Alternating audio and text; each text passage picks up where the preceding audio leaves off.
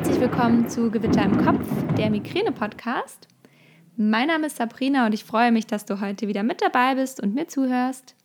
In dieser Podcast-Folge soll es heute um das Thema alleine wohnen gehen, beziehungsweise in einer WG wohnen oder mit dem Partner wohnen.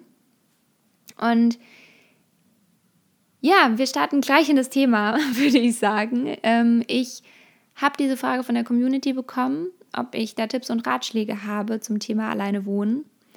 Und ich kann dazu nicht ganz so viel sagen, weil ich ähm, mein ganzes Studium noch zu Hause gewohnt habe und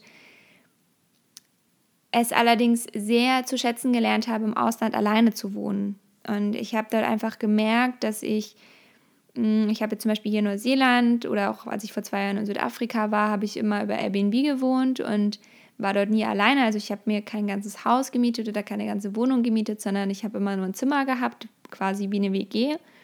Und ich habe da einfach für mich festgestellt, natürlich kann man nicht von jedem erwarten, dass er Migräne versteht. Ich habe dort auch für mich festgestellt, dass es viele gibt, die das verstehen, die Krankheit.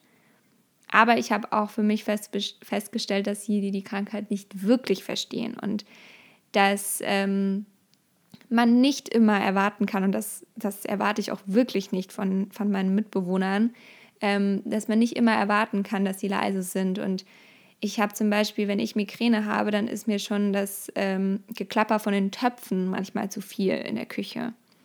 Und ich glaube, das kann schlechte Stimmung bringen. Allerdings kann ich es auch verstehen, dass jemand sagt, ich möchte nicht alleine wohnen.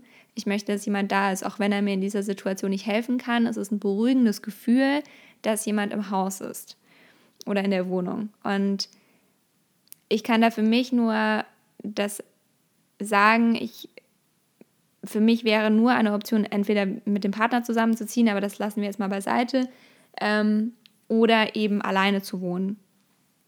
Und ich bin ein sehr freiheitsliebender Mensch. Ich bin auch gerne alleine. Ich bin super gerne unter Menschen, aber ich bevorzuge es sowieso gerne alleine zu wohnen. Und da habe ich einfach für mich so ein paar, ja, ein paar Tipps, die ich dir mit auf den Weg geben möchte. Und das ist einfach auch den Vorteil erstmal zu sehen vom Alleinewohnen. Also du kannst die ganze Nacht das Bad belegen, wenn du Übelkeit und Erbrechen bei Migräneattacken hast. Das interessiert niemanden. Du kannst schreien, du kannst wütend sein, du kannst traurig sein, du kannst weinen. Und es kriegt niemand mit. Also es ist niemand zu Hause, der sagt, äh, kannst du mal bitte zusammenreißen? Oder du musst dir wirklich keine dummen Sprüche anhören und vor allem musst du niemanden darum bitten, Rücksicht auf dich zu nehmen was vielleicht dann nicht eintritt, was die andere Person überhaupt nicht böse meint, aber es einfach nicht nachvollziehen kann. Und wenn du dich wirklich sehr, sehr unsicher fühlst alleine, dann ist vielleicht die WG der richtige Weg. Vielleicht auch jemanden, der sogar Migräne selbst hat, mit dem man zusammen zu wohnen, der die Krankheit gut versteht und gut kennt, ist es mit Sicherheit ein Vorteil. Aber wenn du jetzt wirklich alleine wohnen möchtest und das vielleicht auch für dich momentan die einzige Option ist, dann kann ich dir als Ratschlag geben, dass du dir Freunde und Bekannte an die Hand nimmst, die dich wirklich gut kennen, die dich mögen, die dich unterstützen und die alles für dich tun. Und dass du da einfach so ein Netzwerk dir erschaffst von Menschen, die du anrufen kannst, wenn du Hilfe brauchst. Das kann sein, ein Rezept beim Arzt abholen, das kann sein, ähm, Medikamente abholen in der Apotheke, das kann ähm, zum Arzt fahren sein, das, das können solche Dinge sein und einfach nur da sein. Also ganz viele verschiedene Dinge, da, da weißt du, was dir am besten hilft.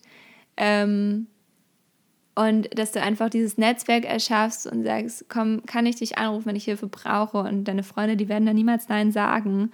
Und das ist einfach ein super, super wichtiger Punkt, dass du verstehst, du hast Menschen, auf die du dich verlassen kannst und die für dich da sind. Und der nächste Punkt, den ich dir mit an die Hand geben kann, und damit sind es eigentlich schon auch alle Tipps, die ich heute für dich habe. Es wird eine kurze und knackige Folge. Ähm, den nächsten Tipp, den ich dir geben kann, ist, dass du diesen richtigen Notfallplan machst und ein Notfallpaket da hast und dass dieses Paket auch immer am Start ist und niemals leer. Ähm, das kann ein Paket sein mit Dingen, die dir helfen. Also zum Beispiel Schmerztabletten, ähm, was auch immer dir hilft. Wenn es Kaffee mit Zitrone ist, was jetzt bei wirklich nicht vielen Migränepatienten hilft, dann wäre es schön, wenn es auch immer im Haus ist. Aber was, glaube ich, ich kann hier für viele sprechen, am meisten hilft, sind halt einfach Triptan-Tabletten und dass du einfach deine, deine Schmerztabletten zu Hause hast, die dir helfen und auch wenn du Prophylaxe einnimmst, dass du auch deine Prophylaxe-Medikamente zu Hause hast, immer. Und ja, das sind ähm, so Dinge, die dir einfach Halt und Sicherheit geben können. Und ich möchte da wirklich gerade diesen Notfallplan, den kann ich dir wirklich nur von ganzem Herzen empfehlen, dass du auch für dich weißt, was du unternimmst, wenn du Migräne hast. Und für mich gehören da zum Beispiel auch Dinge dazu, wie ähm, es muss immer irgendwas zu essen im Haus sein, das schnell fertig ist, weil ich merke es einfach, dass ich einen regelmäßigen Essensrhythmus brauche. Und wenn ich morgens merke, ich habe Migräne, dann kann ich vielleicht in dem Moment nichts essen, aber es würde mir auch gut tun, wenn ich was esse. Und das kann dann irgendwie Zwieback sein oder ein Müsli-Riegel oder sonst was, was schnell ähm, geht. Da wird jetzt nicht gekocht, aber was schnell einfach da ist und was man schnell essen kann. Und ähm, auch einfach einen, gewissen Vorrat an Speisen zu Hause zu haben, die vielleicht mittags aufgetaut werden können oder abends. Oder bei mir ist es zum Beispiel so, wenn ich eine ganz schlimme Migräneattacke hatte oder habe, also eher hatte, dann ähm, bin ich abends nochmal richtig fertig. Also wenn die, wenn die jetzt morgens kommt und mittags dann wieder vergeht und ich bin dann abends einfach unfassbar müde und fertig und ich muss dann trotzdem was essen, aber ich habe keinen Nerv dazu, mich in die Küche zu stellen und zu kochen.